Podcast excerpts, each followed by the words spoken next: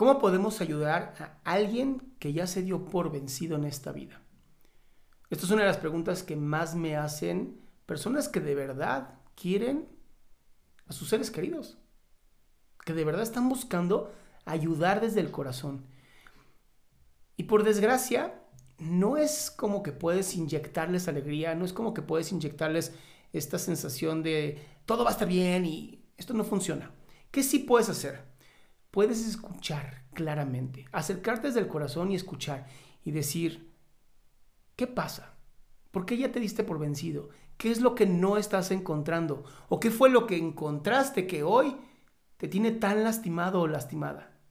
Cuando tú te acercas de esta manera a una persona, en vez de estar buscando entregarle tus soluciones, en vez de estar diciendo, mira, haz esto, échale ganas o lo que sea, cuando tú entras desde la pregunta, estás diciendo, aquí estoy para ti, dime cómo te ayudo.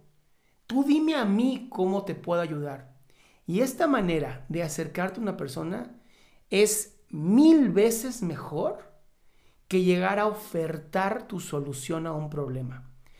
Y a veces nos duele el ego, de verdad a veces nos duele el ego porque decimos, oye, pero ¿por qué si yo vengo con mi mejor intención de darle algo a esta persona? Mi respuesta es, está bien, qué buena intención, pero no está funcionando.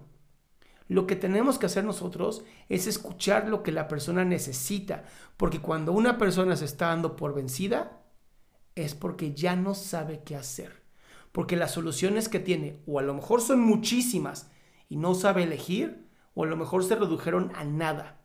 Y es nuestra labor, desde el amor y la compasión, apoyar a alguien a encontrar sus propias soluciones. Bien dice ese dicho, enseña a un hombre a pescar para que coma toda su vida. Yo soy Adrián Salama, te invito a mi página adriansalama.com para que juntos encontremos mayor salud mental.